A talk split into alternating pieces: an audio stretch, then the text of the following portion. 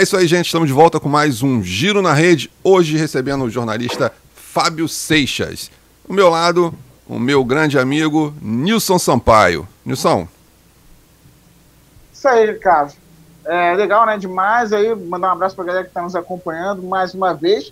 E agradecer ao Fábio Seixas, né, por, por aceitar o convite, participar aqui do nosso Giro na Rede, falar um pouco de carreira e também responder né, a pergunta da galera que tem muita curiosidade, é, principalmente pelas experiências né, de, de Dazon, Globo, é, também passou pela Trianon, que é um veículo né, muito bacana. Fábio, queria agradecer muito mais uma vez você aceitar aí nosso convite e seja bem-vindo ao Giro na Rede.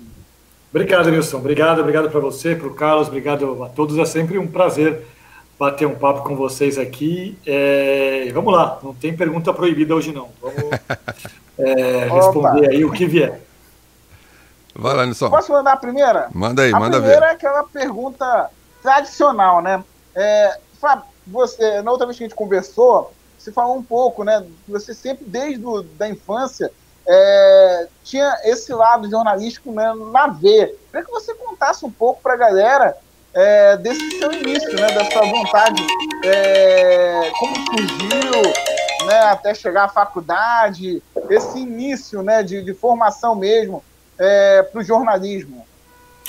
Olha, Nilson, eu sempre gostei muito de ler, sempre gostei muito de escrever. Acho que essas são as ferramentas essenciais, básicas para todo mundo que pensa em fazer jornalismo, né? E não tem jeito, é que nem preparação física, né? Quanto mais você lê, melhor você escreve, melhor você fala, melhor você comunica.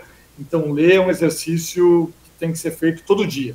Né? E, e, e, às vezes, assim, tem certos livros, certos autores que quando você lê, você percebe que você melhora imediatamente, é automático, é uma coisa quase por osmose, uma coisa muito muito legal assim. Então eu, eu sempre gostei muito de ler, sempre gostei muito de escrever e sempre gostei muito de esporte e eu queria fazer alguma coisa em que eu pudesse estar no esporte, de alguma maneira, né? É, eu faço parte daquela legião de jornalistas que é, eram ruins de bola e não conseguiram ser jogadores de futebol. É, o meu caso clássico, é, digamos que eu era um zagueiro bem virulento no futebol de salão em São Paulo, quando eu era moleque, mas era, era ficava nisso, né? E pensei muito em como estar no esporte. Pensei em fazer medicina para trabalhar com esporte, como medicina. É, pensei em algumas outras maneiras, até que um dia um, um, um, primo meu, conversando, ele que me fez cair a ficha. Ele falou, Fábio, você é um cara que adora ler, adora escrever, por que você não faz jornalismo esportivo? E aí eu dei aquela resposta que muitas vezes as pessoas dão e que, por favor, não, não deem essa resposta. Porque eu falei, poxa, mas é muito difícil. Né? E ele falou, mas toda profissão é muito difícil, toda profissão é muito difícil, não existe profissão fácil. Né? É, e aí eu falei, pô, é verdade, né? Assim, é, se eu é, for ficar nessa coisa da dificuldade, eu não vou fazer nada na vida. Então, vamos embora. Eu nunca tive nenhum familiar jornalista, nunca tive pai, mãe jornalista, tio jornalista, ninguém da minha família era jornalista. Todo mundo ficou meio assustado quando eu falei, porque existia aquele, aquela, aquela figura clássica, né, aquela ideia, aquele estereótipo do jornalista é, que era o cara que é, não conseguia crescer na vida, que estava ali sempre dando volta e que ia morar sozinho numa, numa kitnet e voltava todo, toda madrugada é, é, manguaçado para casa, e, tinha essa, esse estereótipo do jornalista ali nos anos, anos 80, enfim. E, e, Bem Nelson Rodrigues, né? Totalmente Nelson Rodrigues, né? E acho que era isso também, posso dizer que isso me atraía bastante também. Mas, enfim, e fui fazer jornalismo. E, e, e, ainda bem que eu fui fazer jornalismo, porque eu não consigo me ver fazendo outra coisa hoje, não saberia fazer outra coisa teria sido um péssimo médico, teria sido um péssimo qualquer outra coisa, porque foi no jornalismo que eu me, eu me realizei. É, é muito bom poder é, ajudar a levar as histórias para as pessoas. Eu acho que essa é a essência do jornalismo. Assim, é você estar no lugar e você contar aquilo que você viu para as pessoas. Né? E, e acho que o, o, principal papel do, do, do, jornalista é isso que eu sempre levei é, nas minhas coberturas, é isso que eu falava para a minha equipe, para o pessoal quando eu dava aula, para os alunos. É, o seu olhar é só seu. É, é, esse é o teu diferencial. Então, quando você vai para uma cobertura, o que, que só você viu? O que, que só você percebeu? O que, que só a sua sensibilidade conseguiu captar e que você vai contar para o seu telespectador, para o seu ouvinte, para o seu leitor, e que o fato de você estar lá fez a diferença. Né? E isso fica mais importante a cada dia, porque é, hoje em dia enfim, é, a informação ela se espalha muito rápido. Né? Antigamente eu, ia, eu já fui para coberturas e só tinha eu lá de brasileiro. Se não fosse eu ali passando essa informação, a informação não ia chegar no Brasil já aconteceu. Hoje em dia isso não acontece mais. Né? Hoje em dia você a informação acontecer alguma coisa hoje numa cidadezinha no interior da Tailândia, todo mundo fica sabendo em cinco minutos, né? Agora e ainda mais numa, numa, numa grande cobertura, numa Olimpíada, numa Copa do Mundo, numa corrida de Fórmula 1. O mundo inteiro está vendo aquele evento. Então, o que que. Por que, que você está lá? Para trazer alguma coisa de diferente, para trazer um olhar diferente. Então, acho que essa é a principal ferramenta do jornalista, assim, é tentar trazer é, e mostrar algo para o seu leitor, para o seu ouvinte, para o seu telespectador, que ele não tenha visto em nenhum outro lugar. Um detalhe que tenha passado despercebido pelos outros. Né? Então, acho que essa é a grande graça de ser jornalista. E o, o Fábio, você. Pode um vinho, né? Ah. Opa! É, hoje, você, qual o futuro que você vê para o jornalismo, né? Com essa, não vou dizer que é uma mudança, né? É uma, uma, uma adaptação é, que já vinha acontecendo, mas que deu uma acelerada por conta da pandemia. A coisa começou a dar uma acelerada, a mudança na, nas empresas e tudo. Qual o futuro que tu vê para o jornalismo hoje, cara, com toda essa, essa mudança que está acontecendo? Eu acho, Carlos, que é, uma coisa que a gente aprendeu nessa pandemia, e aí eu não falo só de esporte, né, falo sobre jornalismo em geral, é que o jornalismo profissional ele se torna cada vez mais importante. Eu acho que hoje é, nós somos inundados por fake news o dia inteiro, e, e, aí eu não vou politizar isso, isso vem de todas as matizes políticas. É, a gente hoje recebe informações falsas de empresas, informações falsas de, de golpistas, informações falsas de políticos, e a melhor maneira de combater isso é com informação de qualidade. Informação de qualidade, quem produz são empresas jornalísticas profissionais, que pagam seus jornalistas para isso. Eu sou um cara que eu saudei muito, eu gostei muito, eu vibrei muito com o momento que a internet é, é, de certa forma, transformou todo mundo em repórter. Né? Hoje você com Twitter, com Instagram, com Facebook, você está na rua, você está com um celular, você é, é, vê alguma coisa curiosa, interessante, você tira uma foto, você coloca e essa informação se espalha. Né? Antigamente essa era uma tarefa que ficava restrita aos jornalistas. Hoje todo mundo pode, de certa forma, ser jornalista né, no sentido de transmitir a informação. Isso é muito legal. Mas Existem as pessoas bem intencionadas e as pessoas mal intencionadas. Verdade. Né? E, e, e, é uma ferramenta que está sendo muito mal utilizada, infelizmente, é, no mundo todo. Né? É, a gente viu fake news é, decidindo o resultado de eleição nos Estados Unidos quatro anos atrás. Né? É, um grande sistema complexo de informações de, enfim, que transformaram uma eleição no país mais importante, mais, a maior potência do planeta. Né? Então, imagina o que acontece com informações corriqueiras na, na, na, vila que você mora, na sua cidadezinha, na sua comunidade. Né? Então, jornalismo profissional ele é muito importante. Eu acho que e acho que a gente, as pessoas aos poucos, ao longo dessa pandemia, vêm despertando para isso. Então, acho que teve um primeiro momento de muita gente cair nas fake news, cair nas informações que a gente convencionou a chamar né, do, do WhatsApp da tia, né? E acho que com o passar do tempo as pessoas foram percebendo que aquilo. Espera aí, será que isso aqui é verdade? Será que não vale desconfiar? Né? É, tenho uma história que eu sempre conto do meu primeiro chefe, que era o seu Fernando Vieira de Mello, que é um cara que enfim, é um cara histórico no jornalismo brasileiro, cara que, que ajudou a transformar o radiojornalismo no Brasil no que é o radiojornalismo hoje.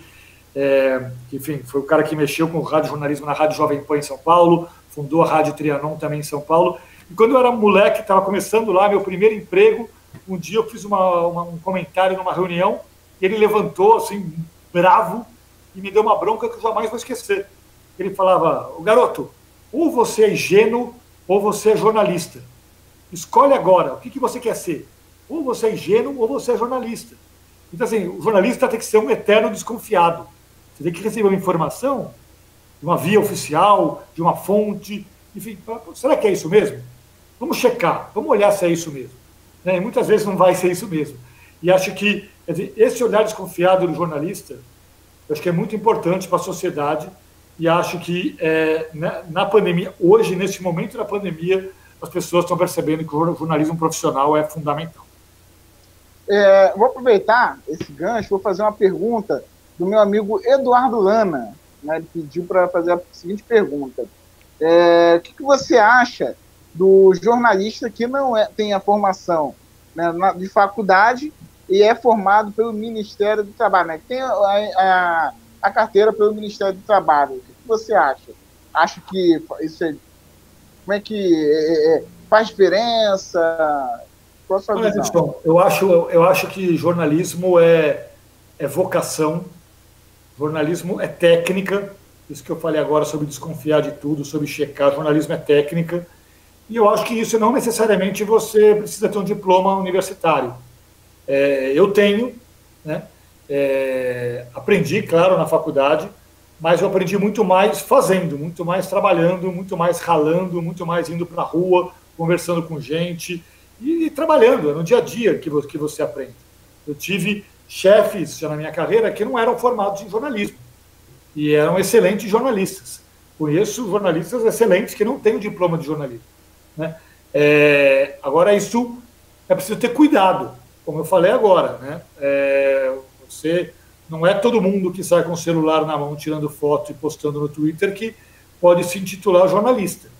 Eu acho que existe é, é, o professor disse isso, né, falando sobre a faculdade, a universidade. Um professor meu disse isso na faculdade na época e eu fiquei bravo quando ele falou. Ele falou: jornalismo não é inspiração, jornalismo é técnica.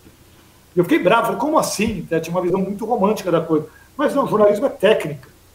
É, é claro que, a inspiração, na hora de escrever, de falar, se tiver um dia inspirado, vai sair uma reportagem melhor, uma matéria melhor. Né? Mas o básico, a informação, que é o que interessa, estar correta ou não, é, isso é técnica. Então, você ter a técnica de apurar, de checar, sabe, de ter certeza, de você tentar, como eu falei antes, ter, ter um olhar diferente para mostrar alguma coisa que as pessoas não tenham percebido. Tudo isso, é, se você tiver essas ferramentas, você é um jornalista, mesmo sem ter o diploma universitário. Ô, Fábio, assim, já é, acompanhando esse teu raciocínio aí, é, o que acontece? A minha esposa era professora universitária, né? Então eu tinha, tinha um convívio muito, muito, é, muito grande ali dentro do, do campus, né? E tenho alguns amigos que, que cursavam jornalismo lá na mesma faculdade. E uma coisa que eu observava era, a, no curso de jornalismo, era a escassez de prática no curso. Eu não sei se é uma coisa, se era uma, uma, uma, uma coisa desse, do curso, dessa faculdade que a gente estava sempre lá, que ela era professora, que ela trabalhava, ou se é, se é uma coisa que é geral. Mas eu percebia isso. E, e eu sempre ouvi outros jornalistas falando também, como você falou, que é, um, uma das, das, das grandes é, ferramentas né, dos jornalistas é exatamente isso, é a prática, que é onde você realmente você vai aprender com aquele cara que é o mais antigo, aquele que já conhece. Tem alguns é, profissionais que estão ali dentro, que, que não são diretamente jornalistas, mas eles conhecem no dia a dia né, como funciona tudo aquilo ali e você acaba aprendendo com eles. É, quando você cursou, e, e, pelo que você vê agora, que você deve trabalhar com vários estagiários, você sente essa, essa ausência de prática do pessoal, de estar mais na redação, de estar mais na, na no jornal, no, no, na rádio? Eu sinto, eu sinto sim, Carlos. Isso é, um, isso é um problema crônico, até onde eu sei, das universidades brasileiras nos cursos de jornalismo. Eu, em 2010, eu fui convidado pela FAAP em São Paulo para criar uma pós-graduação de jornalismo esportivo e a minha a minha missão ali, a minha o que eu me coloquei como obrigação era justamente formar um corpo de professores que pudessem falar do dia a dia, que pudessem falar de prática. Um cara que chegasse na aula e falasse: olha, gente, hoje a gente teve esse dilema na hora de fechar a primeira página do jornal. A gente tinha essa opção e essa outra opção. A gente escolheu isso aqui, e que aquilo pudesse ser discutido. Então, assuntos práticos, assuntos da vida real, do dia a dia, do mundo jornalístico, entendeu? Então, era, é, minha preocupação foi muito essa, de, de trazer é, é, esses profissionais. Existe uma dificuldade que é, as faculdades é, elas esperam, elas querem professores que tenham títulos acadêmicos, né? E que ao mesmo e, e aí é, é, difícil você encontrar o cara que está no dia a dia da redação, um editor-chefe, um repórter, tudo mais, que também tenha um mestrado, né? Então essa é a grande dificuldade? É, mas eu consegui ali, é, depois de procurar muito, é, formar um corpo docente que pudesse trazer esses exemplos práticos para o dia a dia e, e foi muito bom, foi muito legal. Né? Então, mas isso é um problema que acontece e gostaria muito que, que as universidades percebessem isso, que às vezes é melhor. É, é, a gente sabe que existem exigências do Ministério e existem competições entre as universidades, e uma quer dizer que tem mais professores titulados do que a outra, mas é, pela qualidade do curso, é, eu acho que é, é, importante que pelo menos exista um equilíbrio maior, que você tenha gente que possa falar do, do, do dia a dia na prática, era algo que eu sentia muita falta na faculdade muita falta. Por isso que logo no primeiro dia de faculdade eu procurei começar a trabalhar logo, de qualquer maneira. Assim, eu arrumei um emprego da meia-noite às seis da manhã, numa Caramba. rádio em São Paulo, para cobrir polícia, porque era o lugar que eu aprendia. E aí meu pai perguntava, Pô, mas você está fazendo isso, né? Assim, ganhando uma miséria. Eu falava, porque é, eu aprendo cada, cada madrugada na rádio, eu aprendo mais do que um mês na faculdade. Isso. Então, assim, é, esse conhecimento prático, para quem está começando agora quem está na universidade, enfim. É, quanto antes, melhor, recomendo. E gostaria muito que as universidades tivessem um pouco mais de prática do que de teoria. O Fábio, eu preciso. É que é muita coisa para falar, mas eu acho que um, um, uma história muito bacana para você contar foi a ideia que você teve de fazer a reportagem em 2010, né? É, indo né, para o país, né? É, acompanhar né, cada é, seleção da Copa do Mundo. É, é, uma história fantástica. Eu queria que pudesse compartilhar com a galera aqui do Giro na Rede. Claro. Não, isso foi em 2010, né? Isso eu estava, na verdade, e, e, como as coisas funcionam, né? Isso, em 2006 eu tive uma ideia. Né? E, e, e, a ideia foi o seguinte, eu estava pensando, eu estava na Folha de São Paulo, eu estava muito provocado ali, assim, a tentar fazer alguma cobertura diferente daquela Copa do Mundo. Assim, o que, que eu posso fazer de diferente nessa cobertura de Copa do Mundo? Eu pensei o seguinte, eu falei, poxa, a Copa do Mundo dura 31 dias. A Copa do Mundo tem 32 países. Você tira o Brasil, sobram 31. Então por que não tentar fazer uma maluquice de fazer uma cobertura da Copa do Mundo nos 31 dias, estando cada dia em um país? 31 países em 31 dias, mostrando como cada país acompanha a Copa do Mundo. Só que o problema é que eu tive essa ideia em 2006, faltavam dois meses para a Copa começar. E era impossível colocar um plano desse em pé em tão pouco tempo. Daí eu peguei e guardei essa ideia, deixei essa ideia na gaveta. Em 2009, é, aí sim, um ano antes da Copa, começaram as discussões na Folha sobre é, a cobertura de 2010. Aqui que a gente vai ter quais vão ser os cadernos especiais, quais vão ser as grandes apostas na cobertura tudo mais. Eu falei, escuta, eu tenho uma ideia aqui. E daí lancei essa ideia. E daí a primeira reação de todo mundo foi, não, mas isso é impossível. Né? Eu falei, mas se eu provar que é possível, Vamos fazer?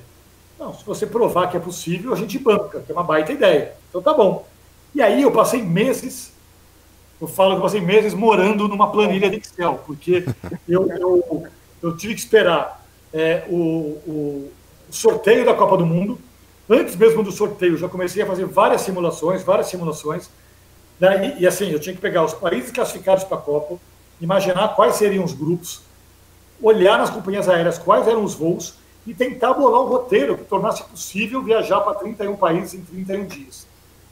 Quando, quando os grupos foram sorteados, aí sim eu fiz a coisa para valer e mostrei que era possível. E aí o jornal comprou a ideia. E aí em 2010 eu fiz essa cobertura. Então, abertura da Copa do Mundo na África do Sul, foi África do Sul e México, eu fiz esse jogo no estádio em Joanesburgo. No segundo dia, é, se eu não me engano, teve Argélia e, aliás, teve Nigéria e Argentina. Eu fiz esse jogo em Lagos, na Nigéria. No terceiro, no terceiro dia, Argélia jogou com alguém.